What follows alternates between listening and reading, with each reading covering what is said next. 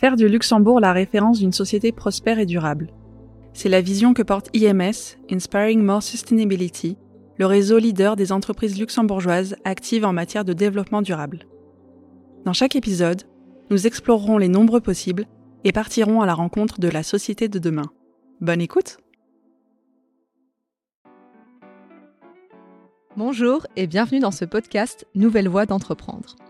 Je suis Laura de l'équipe Inspiring More Sustainability.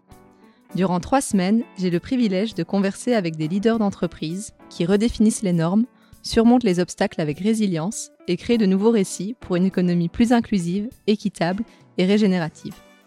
Pour ce deuxième épisode, j'accueille Sébastien Jungen de Bamolux et Jérôme Gorus de CDCL. Bamolux travaille pour des projets d'aménagement d'intérieur en se questionnant continuellement sur comment il serait possible de proposer des projets les plus durables et les plus circulaires possibles. Sébastien dirige cette entreprise à côté de beaucoup d'autres projets. C'est un entrepreneur passionné, engagé et curieux.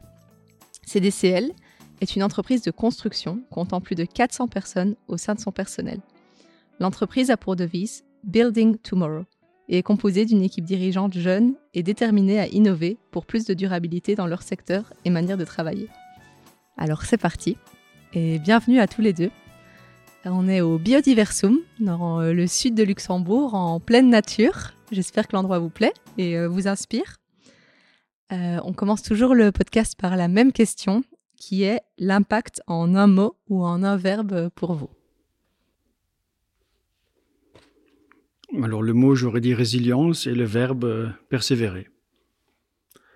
de mon côté, j'aurais dit c'est contribuer contribuer euh, à une évolution nécessaire, à un changement d'opérer euh, ou de fonctionner. Merci pour ça. Et alors, euh, sur ces bases-là, j'ai envie de vous demander en première question, en fait, pour que les gens qui nous écoutent comprennent un peu mieux, quels ont été vos parcours et expériences en, en tant que pionnier dans la transformation de votre entreprise, transformation pour une approche évidemment plus durable. Alors, moi, je suis directeur de l'entreprise depuis bientôt 20 ans. Et euh, il y a une dizaine d'années, j'ai eu vraiment cette volonté, en tant que dirigeant, d'emmener Bamolux dans la qualité et dans l'amélioration continue. Et euh, c'est aujourd'hui un peu tous les labels et certifications qu'on peut découvrir. Euh, et dans les années 2015-2016, je me suis rendu compte dans cette amélioration continue que la durabilité était un enjeu capital. Et euh, je me suis informé, je me suis formé euh, aussi avec mes équipes à essayer de voir comment on pouvait euh, adapter nos métiers et proposer la réalisation de ceux-ci de manière différente et plus durable avec des, matériaux et, des méthodologies plus durables pour réaliser les travaux et donc de passer tout doucement de l'économie linéaire vers une économie circulaire. Et puis, c'est un peu la même période, 2015-2016. Mes enfants étaient encore en bas âge. Et j'avais cette question qui, me venait toujours en tête. Euh, et je m'attendais un jour à ce qu'ils me demandent, mais toi, papa, qu'est-ce que tu as fait pour changer tout ça? Et c'est un peu, c'est un peu ça qui m'anime au quotidien, à me dire que, voilà, on doit essayer d'être, euh, de, pouvoir réaliser nos travaux de manière euh, plus, plus responsable plus, et plus durable. Alors oui, chez, chez CDCL, c'est un peu, un peu similaire. Donc là, je dirais aussi que, en fait, l'innovation, l'amélioration continue et euh, le développement durable, c'est en fait son, point central de toutes nos stratégies. On a notamment aussi un, département qui est entièrement y dédié.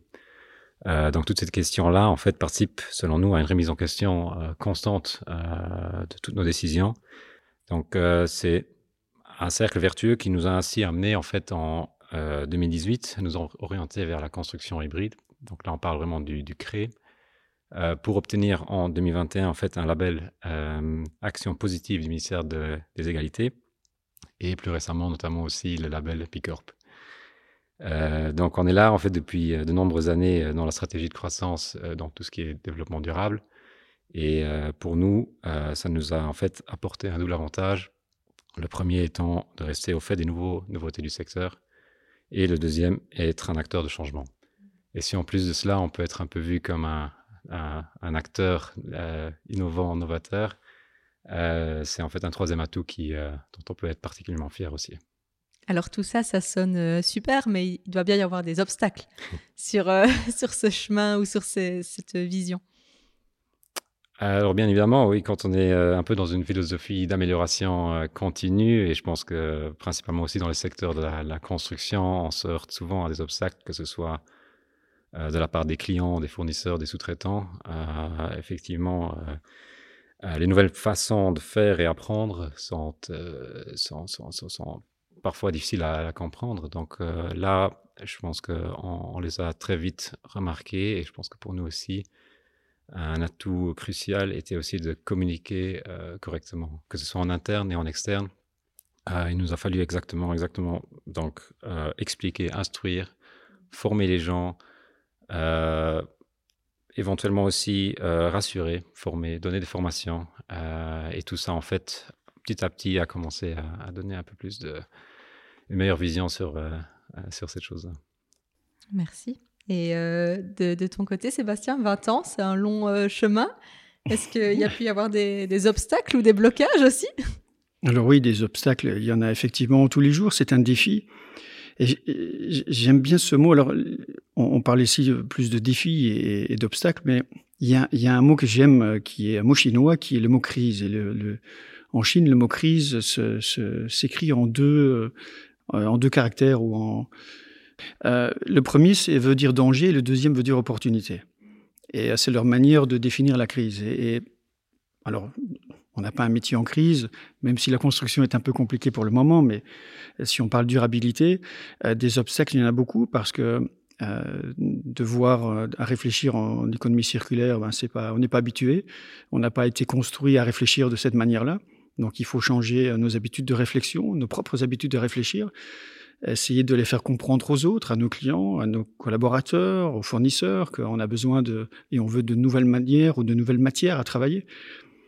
Euh, mais voilà, c'est, euh, comme le dit Jérôme, c'est de la formation, c'est de l'apprentissage, euh, c'est aussi d'être convaincu et puis de se dire, voilà, il va falloir y aller, il faut convaincre. on est encore aujourd'hui dans une économie linéaire et si je prends mon cas, je suis souvent, quand on arrive sur des décisions finales de passer des commandes, je suis face à un acheteur. Et un acheteur, il est, il est câblé pour, pour, pour passer commande au moins 10 ans. Et c'est difficile, des fois, quand on propose des produits durables, d'être le moins 10 ans.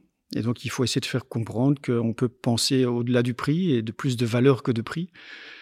et la valeur, ça se calcule sur une durée d'utilisation. le prix, c'est plus au moment où on signe. Donc, c'est difficile de faire changer des acheteurs qui, eux, sont sont euh, sous, sous, une, direction qui leur mm, impose aussi des, des, euh, achats notamment responsables, mais euh, à des prix qui restent acceptables. Et c'est un des enjeux notamment, c'est de faire en sorte que la durabilité ne soit pas plus chère que la non-durabilité ou de l'activité normale, on va dire, comme on fait encore beaucoup aujourd'hui. Mais voilà, c'est passionnant et et, à force d'y réfléchir et d'y apporter des solutions, des innovations, eh ben, on arrive tout doucement à pouvoir proposer des, solutions qui ne sont pas plus chères et qui sont durables.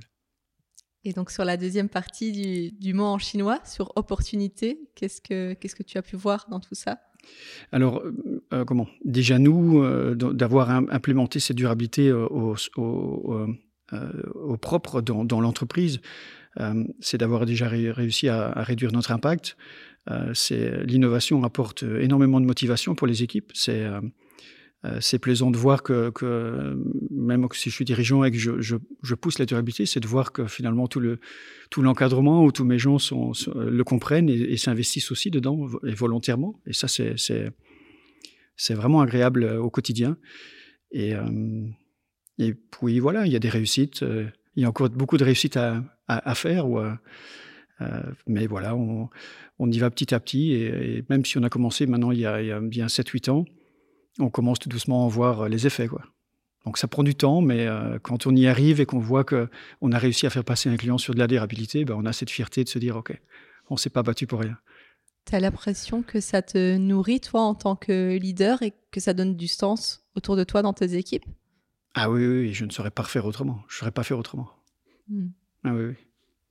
Comment ça se passe de, votre côté chez CDCL, Jérôme? Ah, C'est un peu similaire. Je dirais aussi qu'on a, euh, on a très tôt en fait, euh, on a très tôt en fait commencé à, aborder la question de durabilité. Et sachant qu'au niveau de la construction, euh, sortir un projet met quand même un certain temps également. là, on est à un stade où on a quand même sorti les premiers projets en utilisant notre système de construction hybride, en utilisant des, moyens un peu moins conventionnels et différents de ce qu'on avait l'habitude de voir. ça permet aussi aux, gens, que ce soit en interne chez nous ou aux clients, que c'est quelque chose qui fonctionne, que ça fonctionne bien. on a notamment tout à fait d'autres avantages, comme me disait Sébastien aussi avant. Je pense qu'on a le prix, c'est une chose, mais euh, on, a d'autres avantages euh, par après, que ce soit pour la construction maintenant spécifiquement, que ce soit en délai de construction, que ce soit en prise d'occupation d'un immeuble plutôt que par rapport à une construction conventionnelle.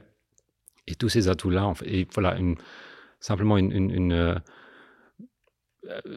voilà, des conditions de travail durant la phase chantier qui étaient bien bien amélioré ici. Euh, tout ça, euh, je pense que ça a démontré, et ça a montré aussi en interne, que c'est quelque chose qui fonctionne. Et voilà, quand, quand les gens en interne sont, en sont convaincus, généralement, ils arrivent à le, à le communiquer vers l'extérieur aussi. Donc là, on, le remarque actuellement que tous ces efforts, en fait, portent leurs fruits. Et, voilà, ça, ça nous, ça nous rend heureux aussi.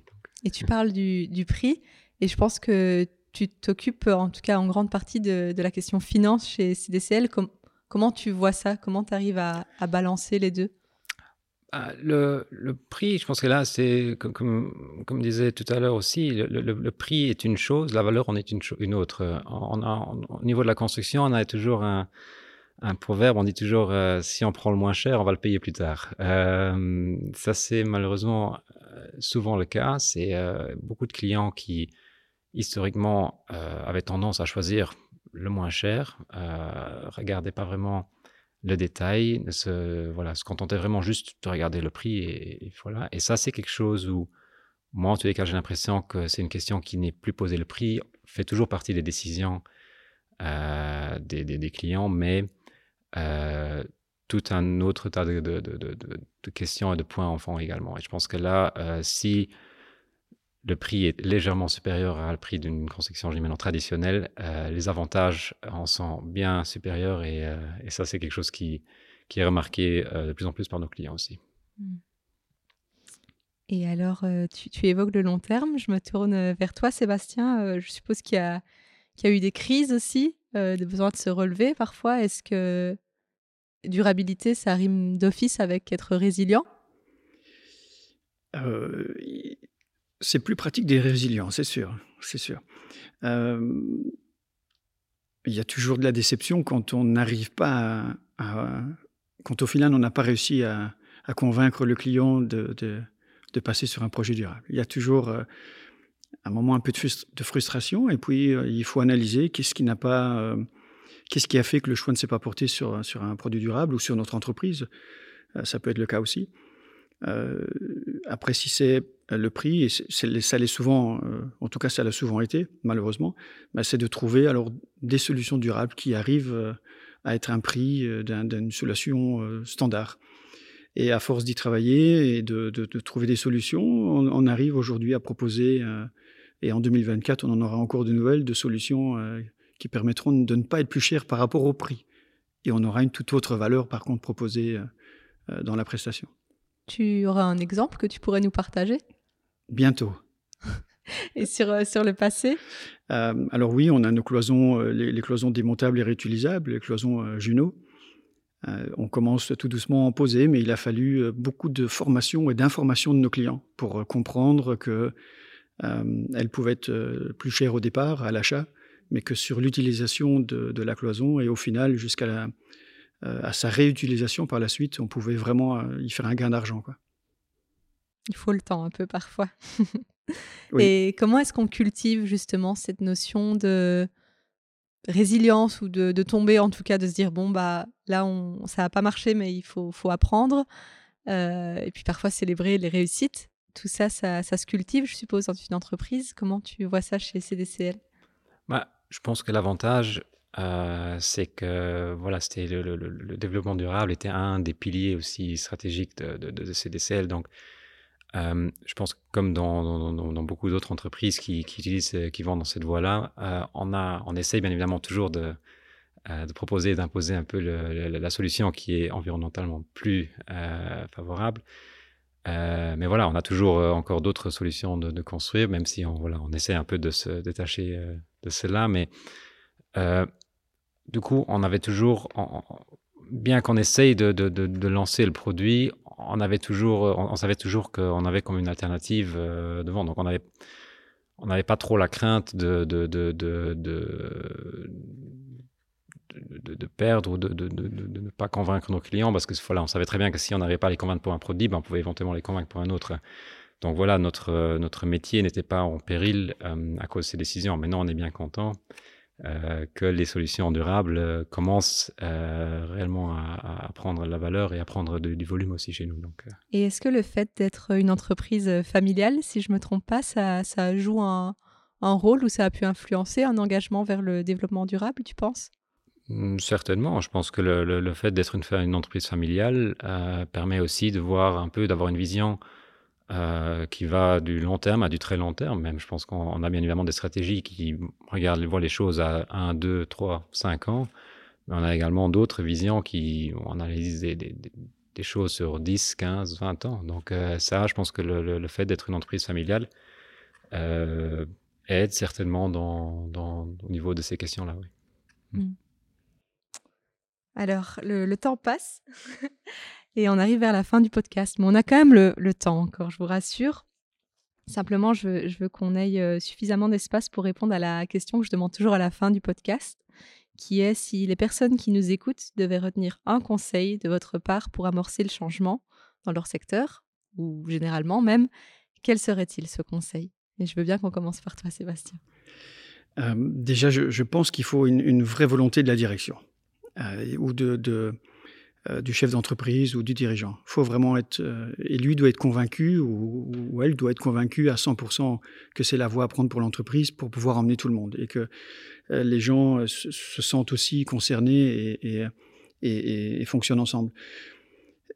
C'est un peu, on, parle toujours de cap, il faut avoir un cap ou d'une vision, des valeurs dans une entreprise, mais j'ai cette, pas cette métaphore, mais c'est comme si on, comment, on va, on va à Saint-Nazaire, puis on se dit on va aller à New York euh, et on va prendre un bateau et on va un voilier et on va aller à New York. On peut prendre une carte, tirer tout droit sur un trait et se dire voilà. C'est comme si New York c'était notre point durabilité, on va là-bas. Après, de prendre la mer et se dire on va suivre la ligne qu'on avait tracée, c'est impossible. Il y a des courants, il y a des vents, il y a des tempêtes à, contourner. Moi, je suis pas, suis pas marin ou navigateur, hein, mais et donc finalement, si on arrive là-bas et qu'on se retourne, on n'a jamais pris la, route qu'on avait censé euh, voulu prendre.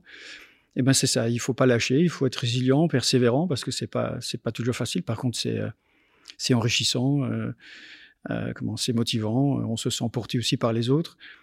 Et, le conseil, ça serait, j'en ai deux. Si je devais démarrer aujourd'hui, je commencerais peut-être déjà par faire mon bilan carbone, parce que ça donne déjà plein d'indications de ce qu'on peut améliorer dans, sa propre structure.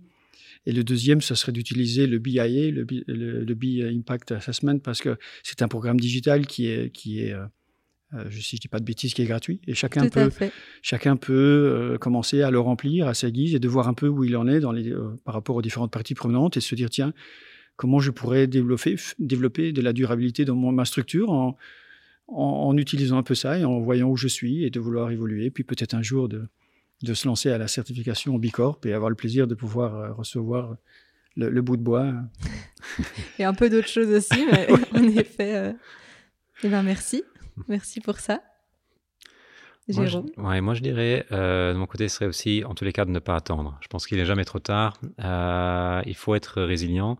Il faut bien évidemment avoir euh, le support et le soutien de la direction, respectivement des actionnaires ou n'importe. Mais une fois qu'on a ça, il faut en tous les cas pas hésiter à, à entreprendre, à, à, entreprendre des démarches qui vont dans la durabilité. Parce que je pense que c'est en tous les cas des. Euh, pour moi, c'est aussi une des voies qui est quand même indispensable euh, de nos jours, euh, sans compter en fait des opportunités professionnelles qu'on a eues grâce à ça aussi. Je pense que il faut quand même les mentionner parce qu'en tant qu'entreprise, toutes les stratégies sont, sont, sont, bien évidemment très importantes, mais voilà, être économiquement viable est quand même aussi une, euh, voilà, un des critères pour euh, perdurer dans le temps. Mais voilà, je pense que avec tout cela, il faut en tous les cas ne pas attendre, y aller et les opportunités se, se démarqueront en tous les se cas. font en chemin. Voilà, exactement. Eh ben, merci à tous les deux. Euh, J'ai hâte de voir ce que 2024 euh, nous réserve. Du coup, je me réjouis de suivre ça et puis j'espère que les personnes qui nous écoutent aussi. Et je vous dis à bientôt alors. À Merci. bientôt. Merci beaucoup. Merci. C'est grâce à la somme de toutes nos actions que nous relèverons les défis environnementaux, sociaux et économiques. Si vous avez aimé ce podcast, attribuez-lui 5 étoiles et partagez-le pour agir à votre tour et inspirer votre entourage. Pour en savoir plus sur IMS, rendez-vous sur imslux.lu. À bientôt!